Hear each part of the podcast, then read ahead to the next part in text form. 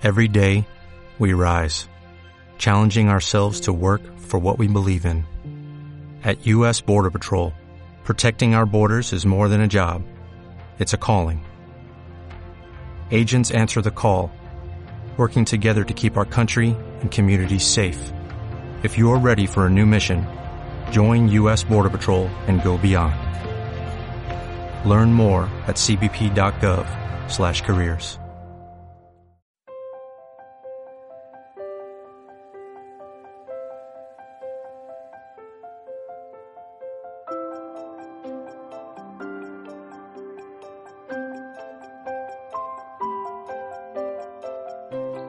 Observatorio de Tendencias, la semana en 5 minutos, del 14 al 20 de noviembre. Nuevo consumidor.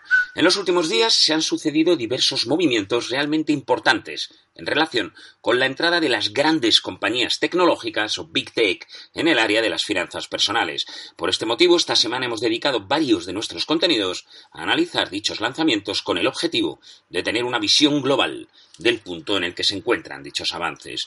La más reciente de las grandes noticias ha venido de la mano de Google, quien el pasado 13 de noviembre ha hecho público que en el próximo 2020 lanzará sus propias cuentas bancarias en alianza con la entidad financiera Citigroup. En un principio, estas cuentas estarán disponibles solo en los Estados Unidos, aunque según vaya firmando la compañía acuerdos con otras entidades, podrían llegar a otros mercados muy pronto. Apple, por su parte, ha realizado un importante movimiento en el terreno de los créditos con la puesta en marcha de su tarjeta Apple Card. Goldman Sachs, el aliado de Apple en este producto, el cual está cosechando ya buenos niveles de adopción, es el encargado de establecer el algoritmo de scoring que evalúa las solicitudes de préstamos. Dicho algoritmo está encontrando, sin embargo, algunas problemáticas relacionadas con denuncias vertidas por los consumidores sobre posibles sesgos discriminatorios que la herramienta automatizada estaría provocando. Con respecto a Facebook, a principios de este mes de noviembre daba a conocer la puesta en marcha oficial de WhatsApp Pay en la India, con planes próximos de expansión internacional a otros mercados. Pues bien, la llegada de nuevas noticias no se ha hecho esperar y esta misma semana hemos conocido también el lanzamiento de una nueva plataforma de pagos móviles que llevará el nombre de Facebook Pay. Al igual que ocurre con las cuentas corrientes anunciadas por Google, por el momento Facebook Pay estará disponible solo en los Estados Unidos, donde podrá usarse a través de las apps de Facebook y Messenger, pero más adelante llegará a más países y se ampliará su uso a Instagram y WhatsApp. Estados Unidos y la India parecen consolidarse así como los mercados que están sirviendo de campo de pruebas y experimentación para los proyectos financieros de las Big Tech. Transformación digital.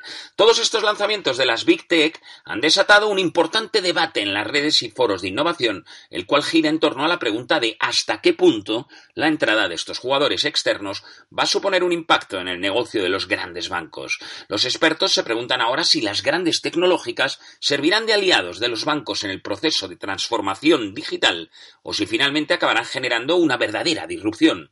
Lo cierto es que toda esta incursión de los GAFA en la industria se está produciendo en base a una estrategia colaborativa con todo el ecosistema fintech, en la que intervienen tanto las startups como los bancos tradicionales, cada uno jugando un rol diferente dentro del lanzamiento de los nuevos productos y servicios.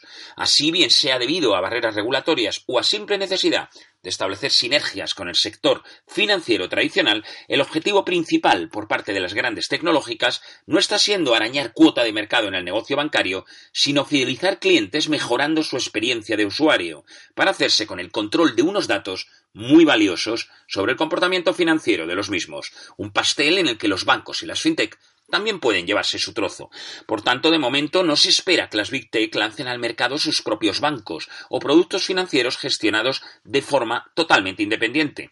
Pero lo que no hay que descartar es que todo este proceso de entrada en la industria financiera derive en el futuro en unos bancos regulados a un mero papel de gestores de producto especializados en las diferentes áreas financieras, quedando toda la imagen de marca a cargo de las tecnológicas. En la industria hay división al respecto de esta idea. Así se según una encuesta de ejecutivos británicos de banca minorista, el 50% de ellos cree que para el año 2023 los bancos tradicionales habrán desaparecido tal y como los conocemos en la actualidad. Data. El concepto de datos alternativos o alternative data se ha popularizado en el mundo de los profesionales de la inversión para hacer referencia a todos aquellos datos que pueden utilizarse para evaluar la actividad inversora y que no se encuentran dentro del grupo de las fuentes que se usan tradicionalmente para este fin. Cuentas de las empresas, informes anuales, presentaciones corporativas, notas de prensa, etc. Estos datos alternativos pueden provenir de infinidad de nuevas fuentes que han surgido con la llegada de la era digital y entre ellos se encuentran todo tipo de artículos y publicaciones online, pero también los datos que los propios consumidores registran en la red con su actividad digital cotidiana.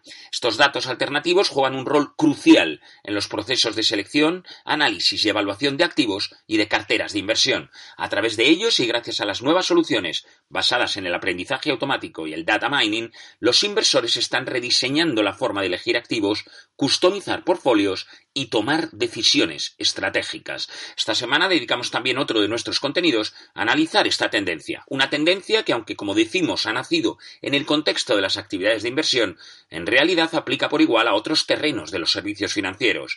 Por ejemplo, el Alternative Data también cuenta con un potencial enorme para mejorar los análisis de tendencias de consumo y personalizar los productos financieros. Y aunque la regulación actual no permite que los bancos utilicen los datos alternativos de los consumidores con fines puramente comerciales, sí abre la puerta a la creación de servicios de valor añadido, tanto para los consumidores como para terceras partes interesadas. Blockchain, una de las industrias que siempre suele ponerse como ejemplo de los efectos provocados por la disrupción digital, es la de los contenidos en streaming. Se trata de un sector que se ha visto obligado a renovarse por completo tras la llegada de las plataformas digitales, pero que ya empieza a alcanzar un cierto estado de madurez. Sin embargo, la competencia de las plataformas para hacerse con los nuevos usuarios es cada vez más grande y por este motivo están empezando a pensar en estrategias de innovación que puedan aportar un plus de valor añadido a la oferta. Esta semana hemos analizado el papel que pueden jugar las criptomonedas en este contexto.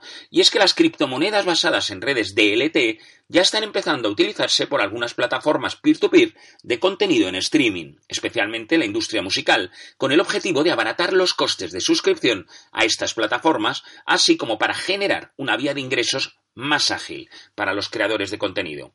Un ejemplo es la plataforma de música en streaming Tune .fm, que ya utiliza una criptomoneda llamada Jam Token basada en la red DLT Hedera Hashcraft. El uso de Jam permite a los músicos que han subido sus creaciones a la plataforma percibir de forma automática micropagos en esta divisa digital por cada segundo de música escuchada en streaming por los usuarios. Otro ejemplo es el de la española Monkey Me, que ha anunciado una integración con la criptomoneda King, mediante la cual pretende convertirse en la primera plataforma de streaming del mundo en el que se pueden conseguir criptomonedas tan solo con escuchar música. El ejemplo de la transformación que se avecina en la industria de los contenidos musicales con la implantación de blockchain nos sirve para entender cómo este potencial disruptivo puede aplicar a cualquier industria digital que opere con intermediarios en base a un modelo P2P, entre las que por supuesto se pueden incluir diversas áreas de los servicios financieros, como por ejemplo el crowdlending o los préstamos peer-to-peer. peer to peer Inteligencia artificial. El mundo se encuentra inmerso en un cambio de paradigma económico, científico, social, laboral y ambiental que ha venido a denominarse la cuarta revolución industrial. Todo este cambio está provocado principalmente por un factor, la explosión masiva de la inteligencia artificial y las herramientas de automatización que se derivan de esta. Debido a esto, la interrogante de si las máquinas robarán los empleos a los humanos ha vuelto a situarse en el centro del debate durante los últimos años. ¿Cómo afectará al sector bancario toda esta oleada de automatización? El último de los contenidos a los que hoy hacemos referencia lo hemos dedicado a analizar las últimas investigaciones y opiniones de expertos publicadas sobre el asunto. La conclusión en la que parecen coincidir la mayoría de las fuentes consultadas es que el sector financiero puede ser uno de los que se vea más afectado en cuanto a destrucción de empleo. Por ejemplo, según Autonomous Research, se va a producir una disminución de 1,2 millones de empleos en el sector bancario hasta el año 2030. Más alarmista es otro estudio publicado por la Universidad Autónoma de Barcelona, que estima que el 96% de los actuales empleos del sector financiero español habrán desaparecido para el año 2025, situando a los sectores de banca y seguros como los que tendrán el peor balance de creación y destrucción de empleo. Esta automatización ya está llegando al sector financiero, pero a nivel de asesoramiento humano el cambio todavía no ha sido verdaderamente masivo, o no tanto como lo puede llegar a ser. Por contra, la aplicación de la inteligencia artificial se ha potenciado más en la transformación de procesos como a la evaluación crediticia, la concesión de créditos o la detección del fraude. De cara a los próximos años, las inversiones que se esperan que vayan dedicadas a la personalización de productos en base al análisis de datos en tiempo real o la automatización de servicios de atención al cliente sí podrían materializarse en una reducción drástica del número de empleados humanos. Análisis de eventos. El pasado lunes 18 de noviembre se celebró ante medio centenar de personas del banco una nueva edición del E-Tendencias, que tuvo como invitado a uno de los máximos influencers mundiales en todos los nuevos competidores no bancarios, Rodrigo García de la Cruz, CEO de Finnovating, la primera consultora en España especializada en FinTech, InsurTech, PropTech y RecTech, y además fundador y actual presidente de la Asociación Española de FinTech e Insurtech, AEFI, fundador y actual vicepresidente de la Alianza FinTech Iberoamérica, mayor iniciativa FinTech del mundo, y de otros hubs e iniciativas en el ámbito de las Insurtech, las PropTech y las RecTech, que tanto nos preocupa, en un mundo donde todo lo que se pueda digitalizar se va a digitalizar, todo lo que se pueda conectar se va a conectar, todo lo que se pueda automatizar se va a automatizar y todo lo que se puede analizar se va a analizar. García de la Cruz nos aportó en el banco tres interesantes reflexiones.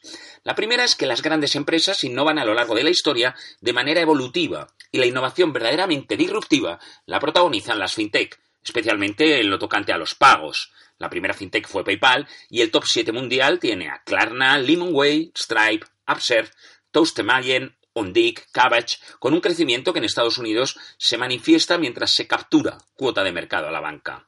Los Welltech, de ahorro y fondos, con Wellsimple, Betterment, Robinhood o Acorn, que gestionan 2 trillones de dólares, y por último, los Insurtech, con Frensuran, Strop, Oscar o Lemonade, que están cogiendo una interesante cuota en seguros.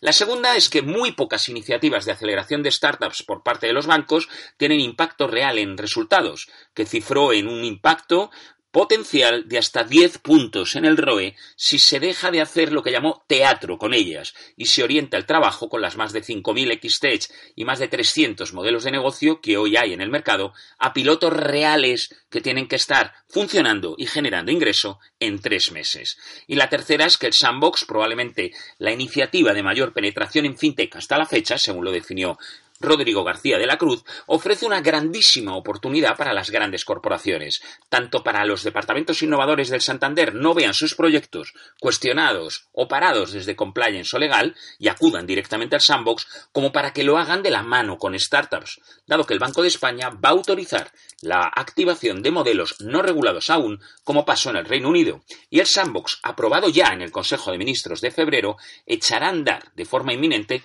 tan pronto como haya gobierno constituido.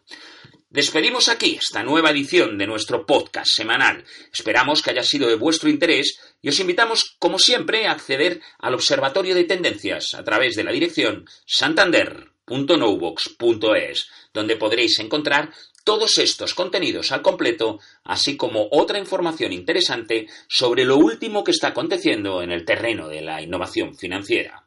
Sin más, muchas gracias por vuestra atención y os esperamos la semana que viene.